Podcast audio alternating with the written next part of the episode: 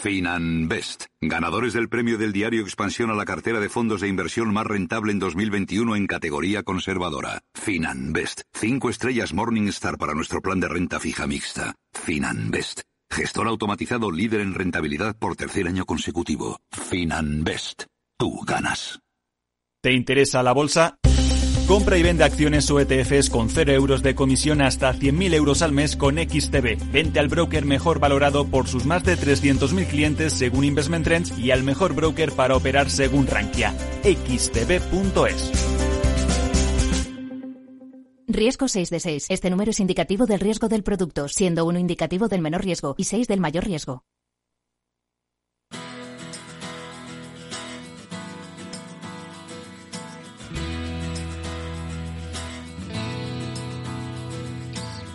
Después del trabajo, After Work, con Eduardo Castillo, Capital Radio.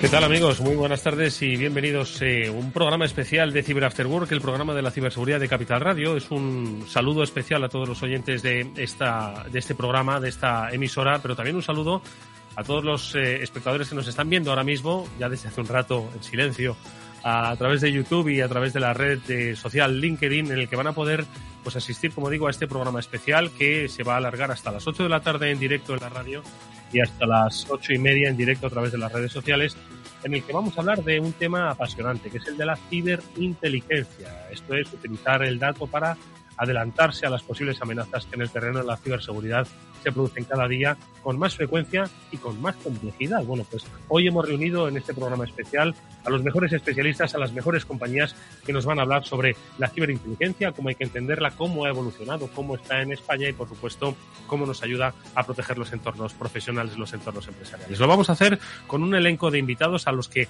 vamos a saludar enseguida. Ya os digo que estarán con nosotros, los podéis ver Eusebio Nieva, que es director técnico de Checkpoint, estará Miguel Ángel de Castro, que es especialista en seguridad de la información de CrowdStrike. Estará Abraham Pasamar, el CEO de Incide. Estará también con nosotros Luis Suárez, que es ingeniero preventa de Kaspersky.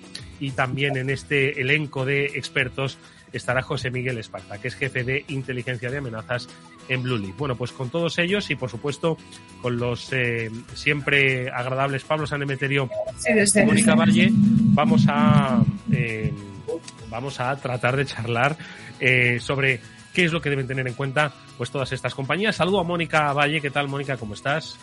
Hola, muy buenas tardes, Edu, buenas tardes a todos. Como decías, un tema apasionante en el ámbito de la ciberseguridad y vamos a analizar todo lo que rodea a esta inteligencia de amenazas, lo que puede hacer por las organizaciones para ayudar a ser proactivos en esa defensa ante las amenazas. Bueno, pues de ciberinteligencia vamos a hablar, como digo, con nuestros invitados, pero también, y muy relacionado con la ciberinteligencia, vamos a hablar de seguridad en la nube, porque programa especial, pero también tenemos, como siempre, nuestra píldora SASI. Con los expertos de Netscope vamos a saber cómo se puede colaborar, cómo se puede trabajar de manera conjunta para aumentar la efectividad de la ciberinteligencia. Vamos con nuestra píldora SASI. Le tenéis ya mm, a la escucha y si nos estáis viendo a través de YouTube y a través de LinkedIn, nos está escuchando Nacho Franzoni, él es eh, especialista de Netscope, es ingeniero de ventas de Netscope. Le vamos a pedir, Nacho, eso, que abras tu micro para contarnos pues, qué te parece esto de la ciberinteligencia. Vosotros estáis todo el día en la nube, no sé si a través de la nube, eh, bueno, de una manera, siempre, están en las nubes de una manera positiva, ojo, ¿eh? Pero no sé si el concepto de ciberinteligencia lo trabajáis desde los entornos cloud. ¿Cómo se, cómo se entiende esto, Nacho? Muy buenas tardes a todos, buenas tardes Edu. Eh, lo primero, felicitaros viendo aquí el, sparring de, personas que tenéis en el, programa. Oye, eh, da, gusto y, espero que toda la audiencia disfrute, que seguro que lo va a hacer, de este programa. Como bien decías, déjame que tire un dicho y es aquello que dicen que la unión hace la fuerza. Y yo creo que eso tiene todo el sentido del mundo en el mundo de la ciberseguridad, porque al final tú puedes tener diferentes soluciones. Al final, la ciberseguridad se basa en cuantas más capas lo que haces es reducir al máximo la probabilidad de tener un problema, pues imagínate que esas diferentes capas salen entre sí, ¿no? Y al final esa máxima que es poder interactuar y poder hacer que de silos convertirlos en una solución que realmente tenga sentido, es de lo que queremos todos, yo creo que todos los fabricantes estamos aquí, que es nuestro objetivo. ¿Cuál es nuestra visión desde Netscope? Pues ya lo sabéis, somos una solución SASE. Tenemos un lugar privilegiado que es el de proteger al usuario ahí donde esté y el dato donde esté. Y al final lo que hacemos nosotros es ser agnósticos y eso es, yo creo es muy importante. Al final es, oye, esa, esa compartición, esa ciberinteligencia que tú comentabas, ponerla a la práctica. Yo, para que todo esto se entienda y, para que veáis ejemplos claros, quiero aprovechar que tenéis a, a CrowdStrike, eh, mi compañero Miguel Ángel, que está también en, la sala hoy. Por ejemplo, un ejemplo que tenemos de compartición y cómo esto llevarlo a cabo. Por ejemplo, con, en el momento que una solución EDR como la de CrowdStrike detecta que hay un problema, que hay un malware, hay un ransomware, automáticamente lo que puedo hacer, evidentemente, es parar ese, ese problema, ese, ese, malware, ese ransomware, pero nos beneficiamos de su ciberinteligencia. De tal manera que, al ser una plataforma abierta, ¿qué hacemos? Cogemos lo que se llama un indicador de compromiso. Y esto es muy interesante porque yo seguro que en la sesión de hoy se hablará de qué es un indicador de compromiso, pero en ese momento, al, al, nosotros como UNESCO sabremos que ese fichero es un ransomware porque a una plataforma de, tercera lo ha detectado. ¿Qué nos permite eso? Tener un parámetro más para proteger a todos los usuarios, a todo el resto de usuarios de la corporación. ¿Para qué? Para tener cuantas más capas, mejor. Y esa ciberinteligencia, esa compartición de información, como os he dicho, es un ejemplo, pero que en el día a día lo estamos viendo como una estrategia real para eh, proteger las compañías y los usuarios respecto al ransomware. O sea que al final lo que estamos hablando es de que eh, la ciberseguridad tiene que converger hacia un entendimiento, ¿no? Es decir, que al final no puede haber pues eh, fronteras de lenguaje, ni, ni, de concepción ni de lenguaje.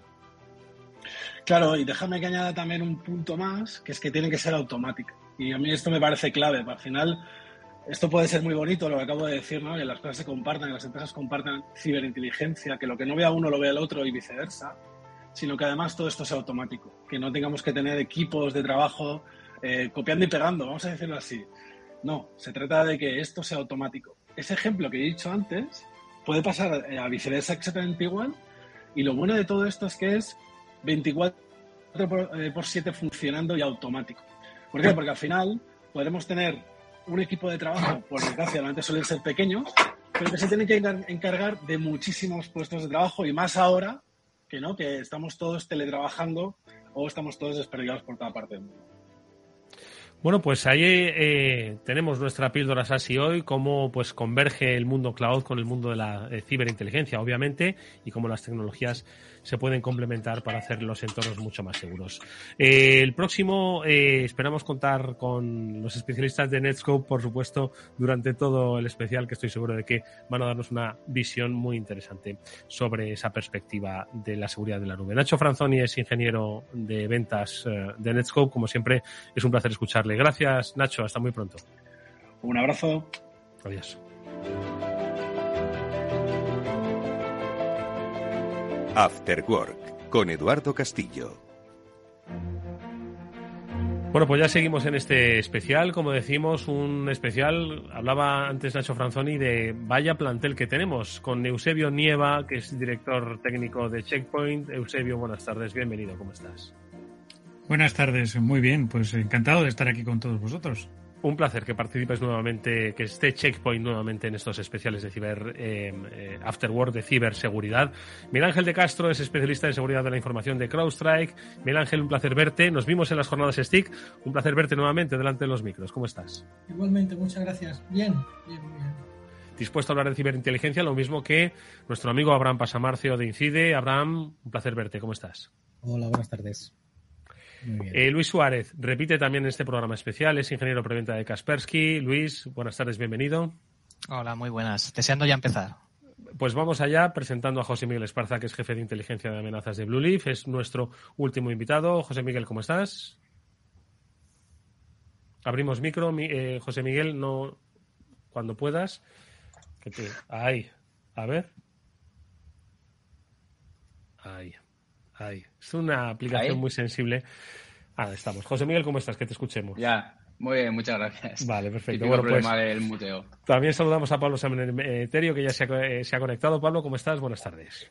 Buenas tardes, Eduardo. Buenas tardes. Como bien decías, un plantel espectacular con unos profesionales y unas empresas de lujo. ¿Qué, más podemos pedir? Bueno, pues eh, pedir preguntas es lo que están eh, nuestros invitados esperando. Mónica, no sé por dónde quieres empezar, qué es lo que les planteamos a nuestros amigos, que ojo, les sea útil a la comunidad que nos está escuchando. Ciberinteligencia, anticiparnos con el poder de los datos y la información a las amenazas que rondan nuestra empresa. ¿Por dónde vamos, Mónica? Pues efectivamente, yo creo que si os parece comenzamos por el principio conociendo cuál es el panorama actual, esa imagen de las amenazas que más están afectando a las organizaciones, esos desafíos que están afectando a empresas, además de todos los tamaños y todos los sectores, como bien sabemos. Y en este caso, ¿qué puede hacer la ciberinteligencia? ¿Qué puede hacer la inteligencia de amenazas para protegernos de ellas? Comenzamos con Eusebio, si te parece. Eh, bueno, eh, realmente las, ah, la amenaza que yo creo que es ahora mismo la que más se está viendo en todos lados es la más conocida, que es el ransomware.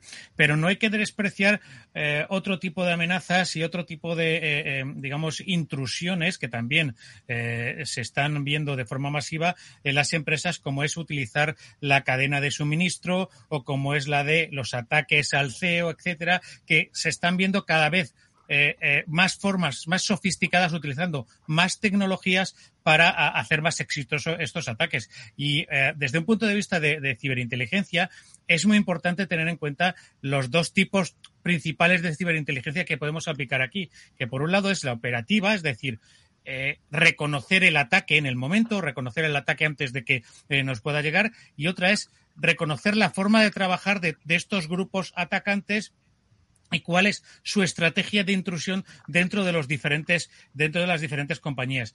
Y eso también nos puede dar muchísimas pistas cuando encontramos indicadores no tan peligrosos, pero a lo mejor eh, sí de una pequeña intrusión o de alguna anomalía que nos puede permitir parar la cadena de ataques antes de que suceda o digamos el desastre antes de que suceda. Perdonadme que eh, me meta, pero decía Eusebio que son dos tipos de ciberinteligencia, la de detectar la amenaza y luego detectar la marca de agua del ciberdelincuente. Os pregunto, no sé a quién me puede responder, eh, ¿tan diferente es el método de actuar de los grupos organizados que somos capaces de identificarlos? ¿Quién me responde? Bueno, realmente, si quieres. Eusebio, continuamos.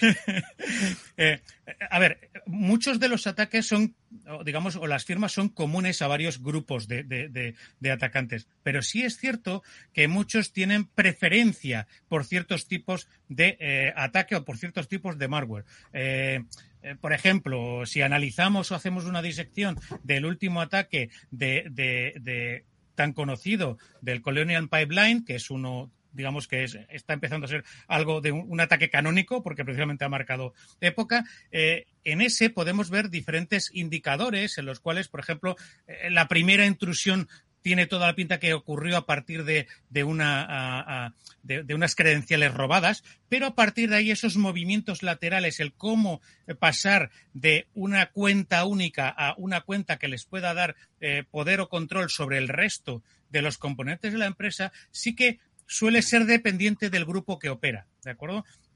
Y teniendo en cuenta esto y el tiempo que pasa desde esa primera intrusión hasta el desastre eh, o el ataque completo es en el que podemos actuar para ir, para ir parándolos o ir detectando esas, esas pequeñas subintrusiones, esos cambios de poder dentro de, la compañía para eh, poder intentar eh, parar antes de que, de que el desastre surja de nuevo o de que el desastre nos ocurra y perdamos todo el acceso a nuestros, a nuestros ordenadores o incluso cualquier otro tipo de intrusión. Pero sí que es cierto que en esos momentos es en los que se puede distinguir la preferencia por las herramientas de ataque de cada uno de los grupos. sí. ¿quieres comentar algo respecto a los grupos? Totalmente de acuerdo. El TTP, es decir, la técnica, el procedimiento, la herramienta que utiliza cada atacante, en ocasiones puede coincidir, pero en otras varía. El tipo de malware que despliegan, en la infraestructura en la que se, en la que se, bueno, en la que, utilizan para los command and control y demás. Em, la propia victimología, a qué verticales atacan, de qué países, lo que están buscando, al final define mucho eh, qué tipo de atacante es, si es e-crime, si es APT, si es activista. Eh, y luego, eh, la única forma que hay hoy en día que cada vez el, malware se utiliza menos en una etapa inicial de despliegue, aunque se sigue utilizando, em, pero se utilizan mucho más credenciales robadas, cadenas de suministro y demás.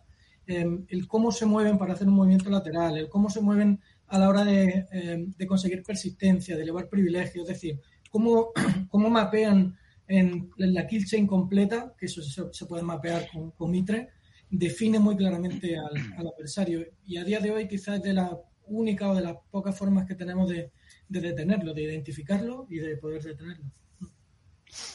Yo me quiero parar en, esto que comentaba eh, Miguel Ángel del framework de Mitre, porque evidentemente tiene que existir un framework ¿no? para que todos hablemos un mismo idioma. Es decir, eh, uno de los principales desafíos eh, que ofrece la inteligencia de amenazas, y es una cosa además que es bastante normal de observar, es que cuando mm, Kaspersky, a través de sus analistas, o en el caso de CrowdStrike, o en el caso de Checkpoint, sus analistas se ponen a observar una amenaza, ¿no?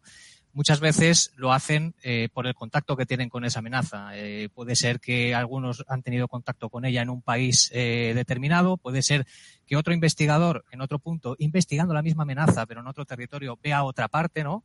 Y muchas veces a lo que nos lleva es a que eh, utilizamos esos distintos alias que se, que se utilizan para, muchas veces para hablar incluso de los mismos eh, agentes o de esos mismos APTs, ¿no? Entonces, si hay una de las cosas hacia lo que cada vez convergen más eh, las soluciones de explotación de ciberinteligencia de amenazas es apoyarse en frameworks. Es decir, que si yo por un lado voy a hablar de TTPs, ¿no? Pues voy a intentar apoyarme, como, como comentaba Miguel Ángel, en, en, un framework que utilicemos todos. En el caso de, de Mitre es, eh, digamos, el, el, que más se está utilizando a día de hoy.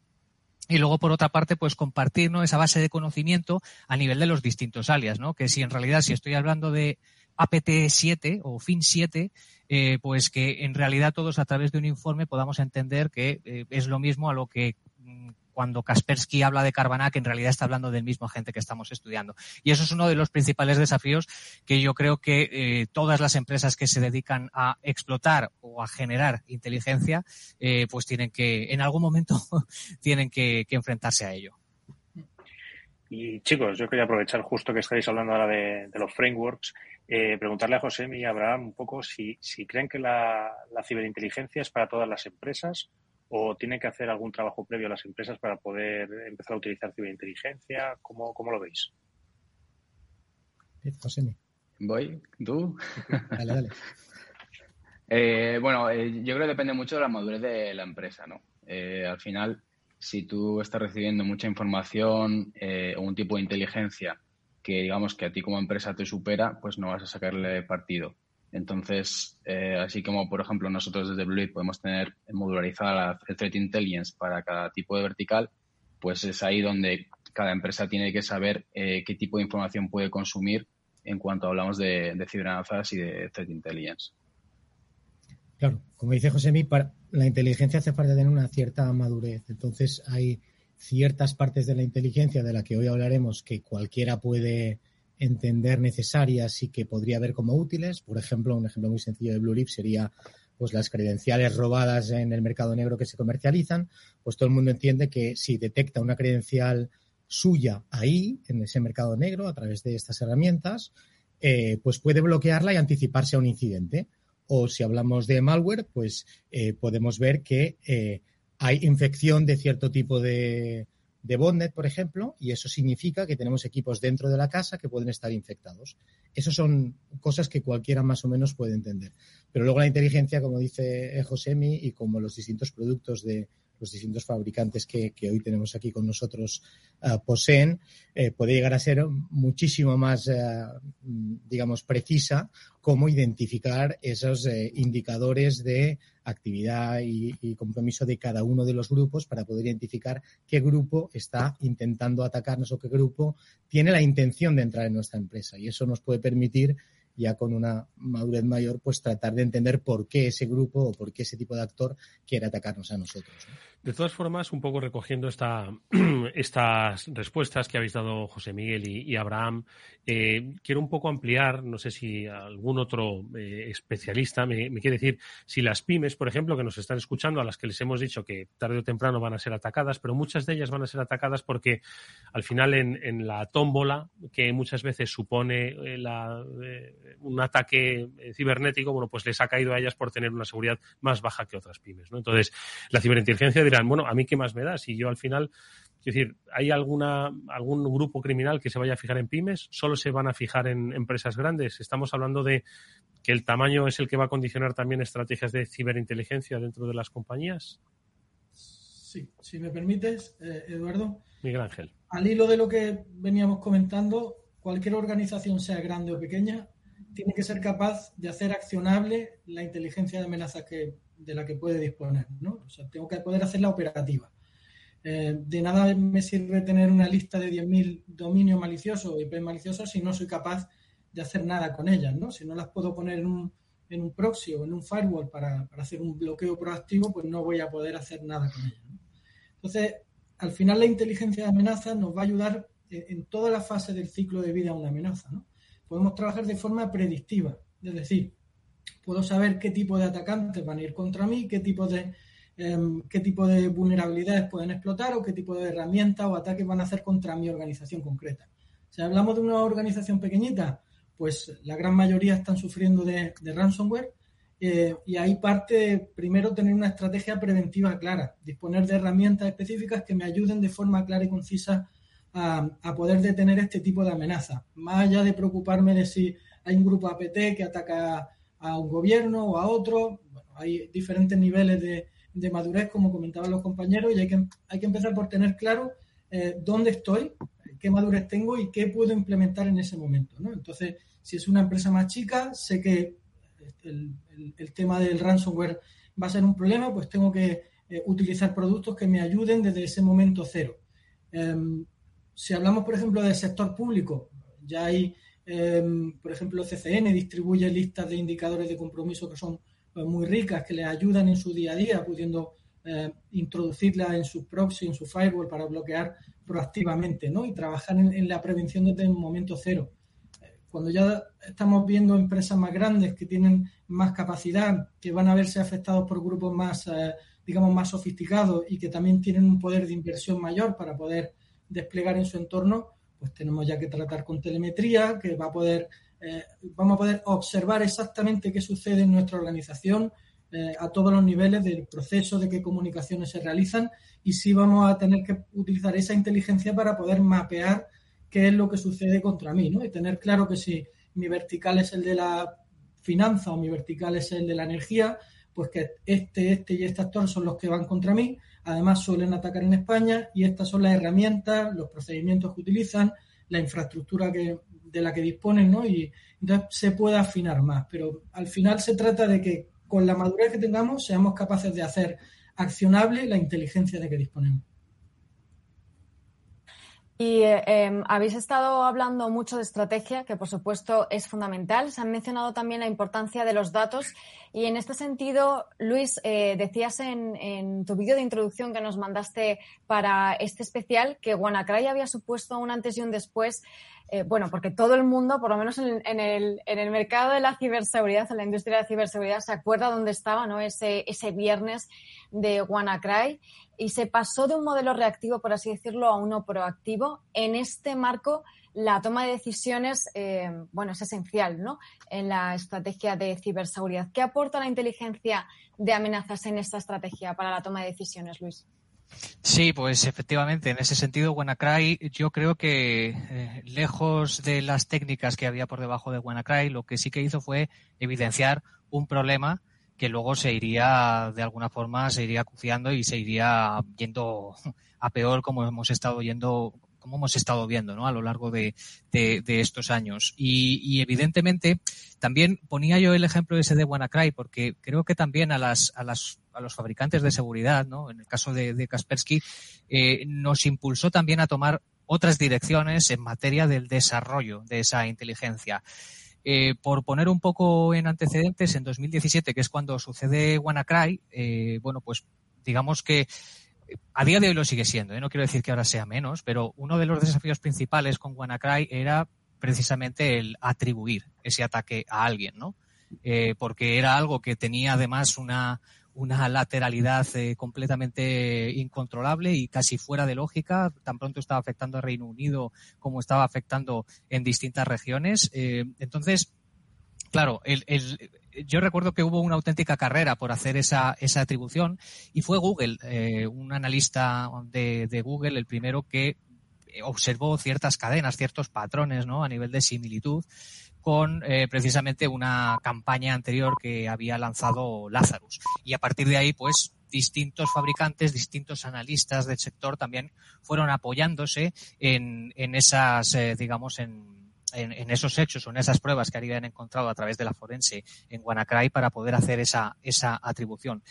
Digo que a nosotros nos cambió también un poco la mentalidad porque también entendimos que era cada vez más, iba a ser más importante el hecho de poder hacer esta atribución. Y vuelvo a decir que tampoco es que haya cambiado mucho la cosa de 2017 hasta ahora, la atribución sigue siendo el, paso más complicado dentro de la, de la investigación y de la forense, pero sí que es cierto que nos llevó a desarrollar una herramienta, al principio para nosotros mismos, para nuestros propios analistas, para poder hacer esa atribución. Básicamente lo que, lo que hicimos fue desarrollar, eh, digamos, un sistema que fuera capaz de recoger distintos genotipos, así los llamamos, o distintas secuencias o cadenas dentro de mm, cualquier tipo de objeto que tú quieras eh, inyectar dentro de, eh, dentro de esta eh, plataforma de análisis. Y esto lo que nos llevaba es a que con unos ratios de, digamos, de, similitud, podíamos llegar a ver ciertas similitudes y, por ejemplo, obtener una tasa de similitud para hacer una atribución más definida. De esta forma, lo que nos permitía es dotar a las compañías y un poco volviendo también a lo que a lo que comentaba eh, Miguel Ángel y, otros compañeros, ¿no? Que, que, es muy importante, ¿no? El hecho de que al final tu prevención tiene que girar en torno a, a tu adversario, ¿no? A, a, de quién te quieres defender, ¿no? Y tienes que ser consciente, pues, de estas cosas que estamos comentando. ¿En qué región estoy operando?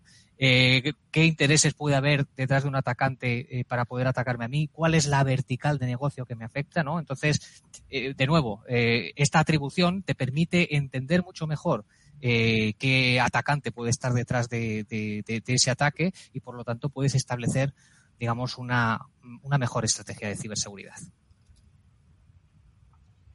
En este sentido, Eduardo, fíjate que a mí una de las cosas que me ha llamado la atención de la intervención de, Luis es esa parte un poco, digamos, como de genética del malware, de genética de, de, los virus, en la que parece que estamos cerca de lo que hablamos, justo vivimos una época de, de variantes de, del COVID y en las cuales hay variantes. Y quería aprovechar para preguntarle al resto de, participantes, oye, José, mi Abraham, Eusebio, Miguel Ángel, ¿vosotros dentro de vuestro día a día veis esa parte de trabajo similar? ¿Veis variantes? ¿Veis algunos cambios en, los artefactos o en las secuencias del código de los, de los atacantes?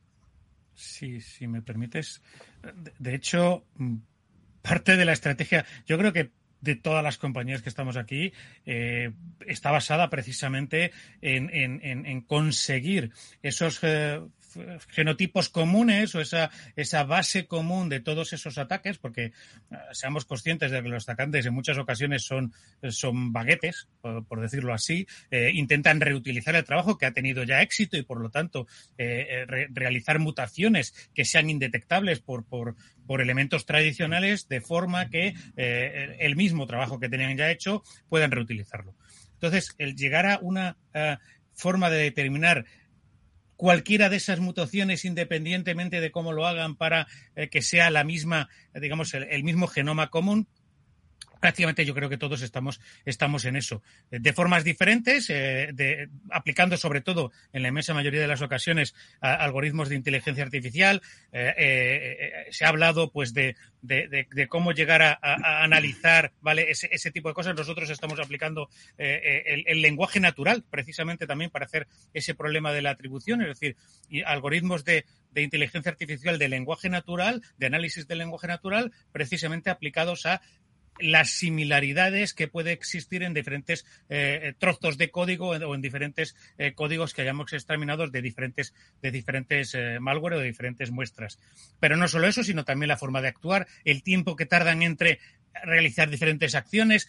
Todo esto nosotros, por ejemplo, lo utilizamos en, en, un, lo, que, lo que denominamos en algunas ocasiones un indicador, un mega indicador, que lo que nos, que nos facilita es eh, inyectar esa inteligencia dentro de todos nuestros sistemas de protección, de forma que independientemente de la variante que nos llegue, o incluso protegiéndonos también frente a nuevas variantes, podamos estar eh, en, el momento de poder detectar y evitar que algo está ocurriendo dentro de nuestros, de nuestros equipos, tanto si es un dispositivo móvil, como si es eh, un Mac, como si es un PC, como si es un servidor, etcétera. los sistemas de protección varían, pero digamos esa inteligencia es común y eso es lo que nos permite precisamente estar, eh, eh, digamos, eh, protegidos en todos los puntos en los cuales nos puede llegar el problema. Yo creo que todos estamos en ello, o la inmensa mayoría de nosotros estamos en ello, precisamente porque hemos reconocido que esa es una de las, digamos, de los valores que como expertos en inteligencia, en ciberinteligencia, podemos aplicar en nuestros clientes. José Miguel. Sí, bueno, a mí me quería, yo quería comentar que, bueno, lo del tema de la atribución es obviamente el, digamos, el paso más complicado en el tema de Threat Intelligence y hay cosas que, que puedes atribuir claramente a un grupo porque es súper específico, pero hay otras eh, que no. Pues igual, yo qué sé, en, en movimiento lateral o están usando Cobalt Strike, Cobalt Strike lo usan muchos actores. Entonces, eh, es complicadísimo hacer una atribución buena porque también está el tema de las false flags, que son, eh, digamos, pruebas que ponen a posta los malos para que te hagan pensar que es eh, este actor, pero resulta que es el otro. Y dentro de ese tema, el tema de, basarse en, compartición de código o código similar para hacer atribuciones puede ser también un poquito peligroso. Por eso mismo, ¿no? Porque eh, puede ser que un atacante a lo largo de los años eh, vaya reutilizando código, pero también puede ser que un, código se haya liqueado dentro de un foro dark web, eh, que ese código lo haya cogido diferentes actores y lo hayan utilizado. Esos actores que lo utilizan realmente no tienen nada que ver con el inicial, pero el código es similar. Entonces hay que tener un poquito de cuidado con hacer atribuciones solo basadas en código. Abraham, venga. Sí, totalmente. la atribución, como todos están diciendo, no voy a ser menos, es lo más eh, complicado, ah, digamos, de todas las eh, cuestiones relativas a inteligencia y a investigación. Pero es verdad que hay una atribución menos eh, final que es más, bueno, pues ver un poco las técnicas o las herramientas que están usando. Por ejemplo, en Ransom, por poner un ejemplo ah, fácil y útil para la gente, ¿no? Al final hay veces que es directamente y muy fácil saber que te ha atacado este grupo porque es un grupo muy particular que utiliza esas herramientas de ransom, etcétera. Eh, pero hay otros eh, ahora mismo que eh, el ransom se está usando, ya lo hemos dicho en algún programa, ransom as a service, por ejemplo, y por tanto hay afiliados, ¿no? Es decir, grupos independientes que trabajan para ese que ha creado ese malware original y que funcionan de una determinada manera. Lo que te permite la inteligencia y reunir datos y luego volver a verlos en otros incidentes o en otras investigaciones es que tú puedes saber también un poco el nivel de madurez de ese grupo o qué técnicas utiliza, porque son grupos distintos que al final acaban distribuyendo el mismo ransom, pero tienen técnicas distintas. Por tanto, facilita mucho tener buena inteligencia en una investigación para eh, ver antes por dónde han ido y qué han podido hacer, porque no siempre dispones de todos los datos. Y eso te permite formular mejores hipótesis. Y como decía antes, pues también saber eh, ese vector de entrada al que antes hacíais referencia, eh, cuál es el más típico de ese tipo de grupos o de ese tipo de, de, ataques, ¿no? Entonces, eh, eso te permite, pues, o ir a buscar credenciales, o ir a buscar un punto de entrada tipo RDP, o ir a analizar unas máquinas en las que están haciendo un fuerza bruta. A nosotros nos permite la inteligencia eh, ahorrar o, de alguna manera, ser más óptimo en nuestras investigaciones y poderle sacar más partido a ese incidente que estamos investigando. Oye, pues eh, me gustaría formularos a todos eh, una pregunta. Aquí sí que quiero que me respondáis cada uno de vosotros, eh, basado en la experiencia del trabajo de vuestras compañías. ¿no? En realidad es una pregunta general y, varias particulares para cada uno de vosotros. ¿no? La general es, ¿qué tiene que hacer una empresa para integrar dentro de su estrategia de ciberseguridad la inteligencia de amenazas? Porque entiendo que hasta ahora pues tendría unas estrategias, pero quizás es la primera vez que la integra. ¿no? ¿Y cómo debe integrarla? ¿Qué es lo que debe hacer? ¿Qué información debe dar? ¿Cómo debe disponer su propia estructura o su propia concepción? De la ciberseguridad. Y eh, al hilo de esta pregunta, pues cómo vuestras compañías ayudan a implementar estrategias de ciberseguridad o proyectos de ciber ciberinteligencia, perdonadme, eh, dentro de, esas estrategias de seguridad de las compañías. Por eso os personalizo la pregunta a cada uno. Eh, empezamos por ti, Eusebio, si te parece. Bueno, a ver, lo, primero es cómo quiere, lo primero es que la empresa tiene que tener muy claro cómo quiere consumir esa ciberinteligencia y cómo la quiere aplicar, ¿vale? Porque eh, al final es cierto que en, pequeñas empresas pues es más difícil por, por, temas de madurez el poder eh, tener una ciberinteligencia completa, pero eso no quiere decir, me refiero, es más difícil para ellas eh, por sí mismas hacerlo, pero eso no quiere decir que no puedan tener una ciberinteligencia completa, sino que lo pueden consumir, ¿vale? Como un servicio. Eh, esa es una de las partes fundamentales que tenemos que tener en cuenta. Es decir, no tenemos por qué tener eh, un sistema completo, completamente operado por nosotros, sino que puede ser un sistema que otros te operan y que eh, adaptan a tus necesidades, ¿vale? Eso es lo primero que tenemos que tener en cuenta y en lo que hay que ser conscientes de a qué estrategia queremos ir, ¿vale? A qué queremos jugar. Si queremos jugar a, la Champions League o queremos jugar a, a otra cosa, ¿vale? Entonces, eso es lo primero que, la empresa tiene, tiene que hacer. Y después, ¿cómo quiere implementarlo?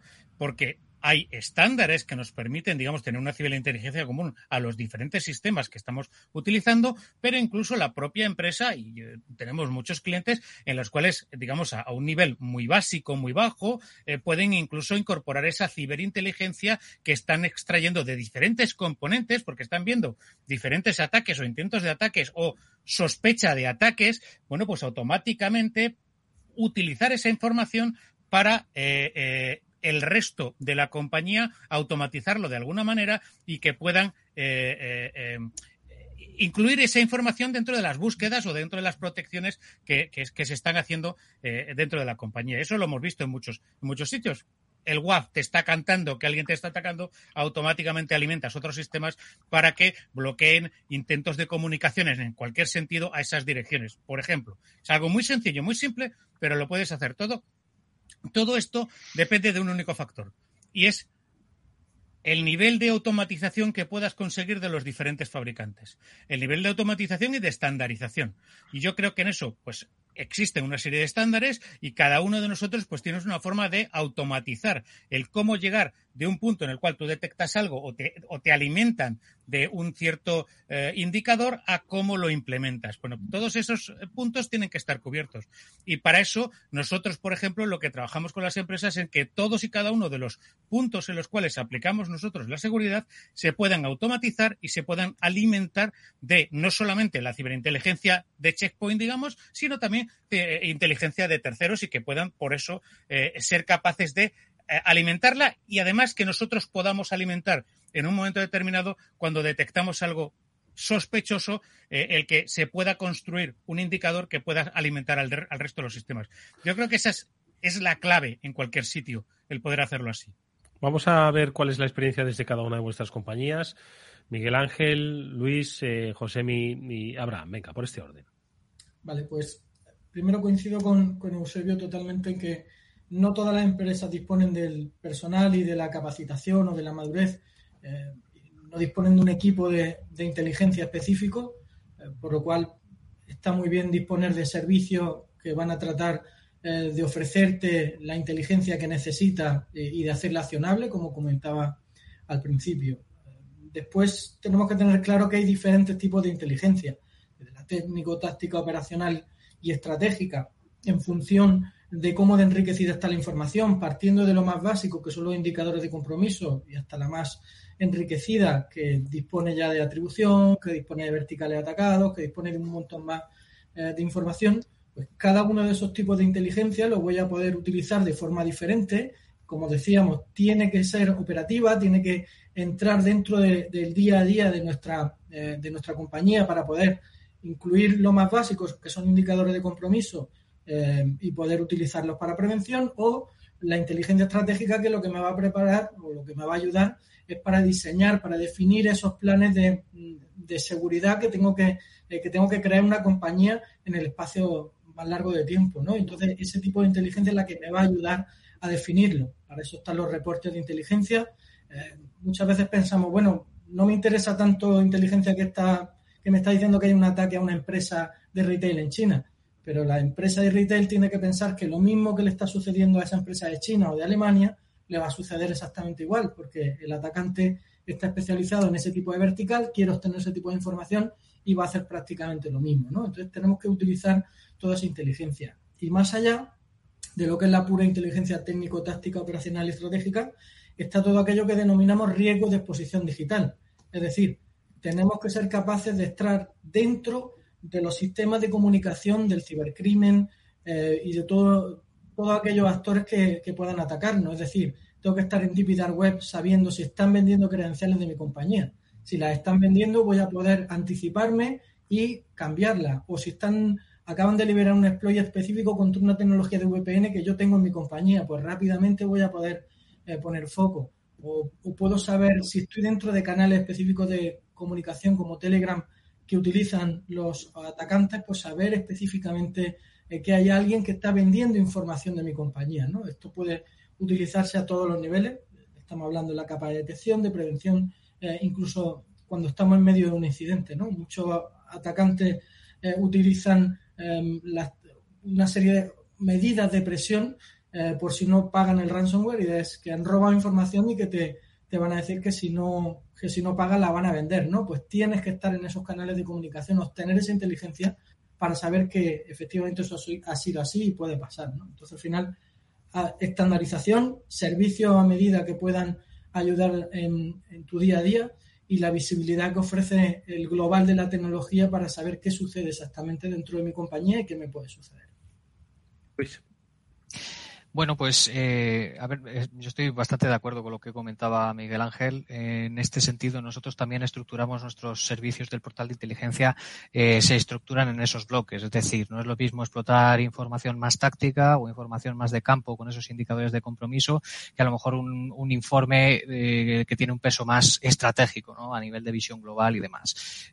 por lo tanto, también para nosotros es muy importante la madurez que tenga el cliente y, bueno, cuál sea el, core, ¿no? De lo que realmente, eh, a, qué se dedican y, por lo tanto, qué, tipo de, ataques eh, pueden, pueden sufrir, ¿no? Entonces, en ese sentido, igual un cliente que sí que tenga ciertas capacidades y que tenga un SIEM donde vuelca esa información, bueno, yo estoy de acuerdo con los compañeros en que lo suyo es que tengas un experto en explotación de inteligencia, pero también es cierto que los fabricantes en ese sentido desarrollamos algunas soluciones que automatizan los flujos, como pueden ser, por ejemplo, los, los feeds, ¿vale? Los feeds, para el que no lo sepa, son como una especie de boletines periódicos que se van liberando eh, y que, bueno, están escritos en un formato entendible por las máquinas. Eh, tú perfectamente puedes coger un feed, abrirlo y entender cierta información, por ejemplo, latitud, longitud de la posición de un ataque que proviene de eh, no sé dónde. Pues sí, evidentemente vas a poder eh, entender esa información, pero digamos que el proceso de creación de, proceso de creación de, del propio feed está diseñado específicamente para ser interpretado por una máquina. ¿Qué es lo que te puede aportar ese feed de inteligencia? Bueno, pues que si yo en mi compañía tengo ya, digamos, una arquitectura de protección basada en el perimetral, basada en distintas capas, ¿no? Como comentaba Nacho al, al principio en la píldora SASI, eh, pues e, evidentemente la inteligencia ahí te puede ayudar, ¿no? Para iluminar puntos ciegos que a lo mejor, bueno, pues otros fabricantes, eh, porque a lo mejor no tienen tanta presencia en, un país determinado o no tienen accesos a ciertos canales de, Telegram donde se mercadea con ciertas técnicas, tácticas y procedimientos, pues la inteligencia en este sentido, de una manera muy práctica y sin que tú tengas que, de alguna forma, entender esa inteligencia, puedes hacer que tus sistemas sí entiendan esa inteligencia y donde no hay nada, pues posiblemente un una segunda opinión ¿no? que, que, ilumine eh, ese punto. ¿Vale? Luego, evidentemente, como digo, pues tendríamos esa parte más estratégica en relación a los informes. Nosotros los informes los trabajamos en dos bloques. Por un lado, nos preocupan los grupos APT, que esto tiene bastante sentido desde el punto de vista de investigación, porque el grupo del, del GREAT, el grupo de, investigación de Kaspersky, no está específicamente preocupado de los Stealers o de los cryptominers o de, digamos, de, otro tipo eh, de, de amenazas, aunque sí que las pueden tocar lateralmente. Eh, a ellos les, les preocupan los grupos de APT porque principalmente de esos grupos de APT muchas veces hay ciertas sinergias. Se observan que hay ciertas, como decíamos antes, relación incluso a veces comercial, ¿no? De vender un, una entrada en una empresa. Si yo he conseguido meter el pie en una empresa y soy un grupo de APT que busca determinada información contra un organismo gubernamental, para mí no es relevante eso, pero puedo vender ese, pie de entrada a la empresa a un grupo que, se dedique precisamente al ransomware as a service. Y en este sentido, al final el desafío que tenemos es intentar llevar la inteligencia eh, interpretada, ¿no? Para que todo el mundo eh, pueda de alguna forma y siempre y cuando se tenga la suficiente madurez, ¿no? Que se pueda eh, jugar con esa inteligencia y sacar un valor añadido. Por último, destacaría el servicio de vigilancia digital, que es el, lo que conocemos como el digital footprint, que lo que nos permite es anticiparnos y detectar, incluso señalar, ¿no? Cuando se ha detectado un robo de credenciales, cuando se ha detectado mm. eh, una filtración de una base de datos del cliente, así como otros servicios, ¿no? Que en realidad lo que le estamos dando al cliente ahí no solo es esa capacidad de explotar la inteligencia, sino de interpretar la inteligencia y entregar ya un informe con, digamos, distintos sistemas de notificación temprana, donde podamos darle algo de valor al cliente, que al final es de lo que se trata. Vamos a ver, venga, cómo trabajan en Bluely bien Incide. Adelante, Josemi. Sí. Bueno, yo repito un poquito el mensaje que, es, que hemos estado diciendo durante todo el programa, el tema de la madurez, ¿no? Eh, dependiendo un poco de cómo de madura la empresa, si es muy pequeñita o, o no, pues vas a poder consumir un tipo de inteligencia u otra. Entonces, por eso desde Blue lo que hacemos es modularizar la inteligencia. Entonces, por ejemplo, para una empresa pequeña eh, le puede interesar que les avises cuando se han robado sus credenciales de correo, por ejemplo, porque eso puede acabar en un tipo de fraude de CEO, eh, BEC, por ejemplo, que al final eso son cosas que sí que les interesan y les afectan a las empresas pequeñas. Em, y también después puede que no tengan recursos para, para hacer ellos y operar esas alertas ¿no? que les llegan de, de, estos módulos. Entonces también tenemos nuestro, nuestra red de partners que pueden hacer el servicio por ellos, ¿no? que van a mirar las alertas que llegan de la plataforma, que van a ver cuáles son más importantes o menos importantes y poder eh, accionar y, y, tomar acciones eh, con estas alertas. Eso para empresas pequeñitas. Después empresas mucho más maduras, como decíamos antes, pues te podrán consumir un número mayor de módulos, tendrán recursos para ver todas esas alertas y, por ejemplo, en concreto, uno de los, de los módulos que probablemente requieren más madurez dentro de, los que ofrecemos es el de Threat Intelligence, el que llamamos Threat Context, que al final es una cantidad muy grande de información que vamos metiendo día a día con nuestras propias investigaciones, con las investigaciones de otros eh, fabricantes también metiendo ahí perfilado de actores, eh, los TTPs, eh, qué víctimas eh, han tenido, ¿no? a cuáles han atacado y, un poquito en la línea de lo que decían los compañeros, donde puedes ya decir, vale, yo tengo, opero en esta región, estoy en este sector industrial, entonces vas a tener esta, este rango de actores que te pueden atacar a ti, puedes generar informes de forma automática y ver esa matriz eh, de Mitre. Donde vas a poder priorizar los TTPs que usan todos ellos para poder defenderte mejor. Para eso ya pues se requiere una madurez un poquito más eh, amplia. Venga, cerramos contigo, Abraham. Perfecto. Pues sí, eh, para no repetirme mucho, pues nosotros lo que hacemos justamente, como indicaba ahora José es utilizar toda esa información de inteligencia para prestar a las empresas esos servicios y poderles eh, ayudar a hacer accionable esa inteligencia, como apuntaba Miguel Ángel. ¿no? Esto quiere decir que una empresa más pequeña que solamente tiene pues cierta protección y detección y confía en que venga lo que venga, pues lo que tengo es lo que me va a proteger, es empieza a mirar un poco más allá de tu perímetro y empieza a utilizar esa inteligencia que está ahí fuera, en la deep web, vendiendo esas credenciales, documentos sobre tu empresa, etcétera, para poder eh, dirigir esa estrategia más adecuadamente y poder hacer los bloqueos preventivos correspondientes o las acciones correspondientes. Y empresas más maduras, pues es continuo, es decir, es ir utilizando toda esa inteligencia en el día a día desde la gestión de unas alertas de un MDR en un servicio MDR eh, y tener inteligencia para poder gestionarlas adecuadamente o integrar distintas fuentes de información, como han estado mencionando, de los FIT, etcétera, en, eh, en los distintos componentes de seguridad o de detección que ellos tengan para poder eh, automatizar un montón de procesos. ¿no? Nos quedan. Perdona, perdona, Abraham. No, no, ya está, ya está.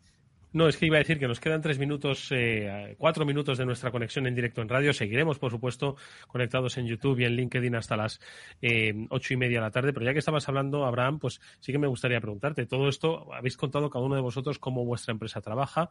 Hay, obviamente, unas líneas comunes de trabajo y apuntado Eusebio, ¿no? Que al final eh, se abre para que pueda haber una colaboración, ¿no? De segundos terceros, ¿no? Pero, por ejemplo, te pregunto a ti por, por haber cerrado este bloque, ¿no? Abraham, si nos puedes dar, nada, en dos minutos, un caso real de cómo habéis trabajado con una empresa eh, trabajándole, bueno, pues la parte de la ciberinteligencia y que de alguna forma, bueno, pues ha supuesto evitar un quebranto, ¿no? Que es de lo que se trata la estrategia y el tema que estamos desarrollando hoy. Correcto, pues eh, con muchos de los servicios que, prestamos eh, constantemente hay empresas que son muy grandes, tienen muchos equipos y también con, pues, bueno, con los temas de la pandemia, etcétera, tienen mucha gente trabajando fuera, lo cual ha hecho que haya ciertos cambios eh, y al final muchos de esos ordenadores, como siempre hemos contado, pues acaban teniendo una bondnet, un software, un stealer que le roba unas credenciales. Pues eh, simplemente la monitorización permanente eh, de credenciales o de dominios similares para fraudes del CEO, etcétera, nos permite adelantarnos constantemente a poder resetear y poder cerrar esa puerta o poder desbloquear ese dominio, por ejemplo, que hacer un takedown de ese dominio que está eh, intentando simular para realizar un ataque. Pero es que además vemos en ese servicio cómo el atacante sí que ha intentado después utilizar esa, esa credencial y ya no ha podido porque nos hemos adelantado a resetearla. Y en temas de malware es constante, es decir, toda la información de eh, bueno, todos los indicadores que tienes y de todos los grupos para poder determinar cuáles son. En muchos incidentes de gente que no, que viene a nosotros por un incidente y que no tiene eh, ciberinteligencia, hacemos lo mismo y encontramos que se hubiera podido hacer algo, porque estaba, por ejemplo, exfiltrada esa información o porque había una información de que se estaba comercializando eh, por un access broker algo para entrar en esa, en esa empresa. Repito mucho lo de las credenciales, pero es que eh, el 70-80% de todos estos ataques de ransom que hemos dicho, eh, igual me quedo corto, hay involucradas credenciales. Es decir, al final es un usuario y un password y entran por la puerta principal. Eh, muchas veces se le presta una atención enorme a las vulnerabilidades cuando eh, las cosas más fáciles nos podemos adelantar y no lo hacemos. Es un ejemplo claro de inteligencia que, es claramente trabajable. En un minuto, algún ejemplo más. En un minuto tiene que ser. ¿No? Ah, necesitáis, entiendo que mucho más que un minuto para explicar, por supuesto, un caso de éxito. Bueno, vamos a tener la oportunidad, por supuesto, de comentarlo en, eh, este programa, que ahora continúa, como decimos, en eh, su emisión en directo en YouTube y en LinkedIn. Eh, pero si os parece, para hacer una reflexión última para los oyentes de Capital Radio, Mónica, hasta ahora lo que han comentado nuestros, oye, nuestros invitados hoy son cosas muy interesantes que luego nos va a dar pie también a hablar sobre diferentes diferenciación entre threat eh, intelligence y threat hunting, ¿no? Un poco la diferencia entre, entre estos dos conceptos, ¿no? Eso es, eh, nos han estado explicando cómo introducirlo en esas estrategias de ciberseguridad, que es para todas las empresas. Eso sí, tienen que dar algunos pasos antes para poder sacarle todo el jugo y este tipo de metodologías, este tipo de soluciones como es la inteligencia de amenazas va a ayudar a que las empresas puedan tomar mejores decisiones y, por supuesto, a prevenir y a ser proactivos en las amenazas de ciberseguridad. Pablo, tu reflexión eh, para la radio. Bueno, pues eh, mi reflexión sobre todo es que es eh, algo muy necesario, todo el tema de threat intelligence es algo que va a ayudar a prevenir los, los incidentes y como hemos dicho, aunque no sea para todo tipo de empresas, eh, las empresas tienen que hacer un pequeño esfuerzo de madurez para ponerse a tono, para poder utilizar esta, esta información y así poder anticiparse a los, a los incidentes o una vez hayan sucedido poder detectarlos de manera rápida y precisa para poder eh, quitarlos quirúrgicamente los, los problemas, como ha contado Abraham, de esos ordenadores que puedas tener infectados o ese fallo de esa contraseña que se ha jugado y que, te, y que, como bien decía, entran por la puerta de adelante. Bueno, pues despedimos eh, a los oyentes de Capital Radio. Nosotros seguimos con Eusebio Nieva de Checkpoint, Miguel Ángel de Castro de CrowdStrike, Abraham Pasamar de Incide, Luis Suárez de Kaspersky y José Miguel Esparza de Blue Leaf, hablando sobre ciberinteligencia. Gracias amigos de Capital Radio. Nos vemos ahora mismo en YouTube.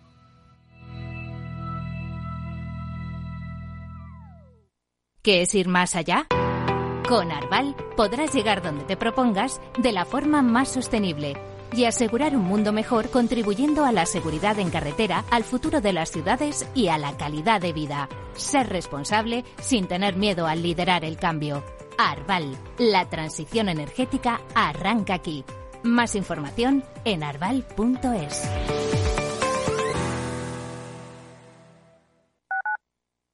Capital Radio Madrid 105.7.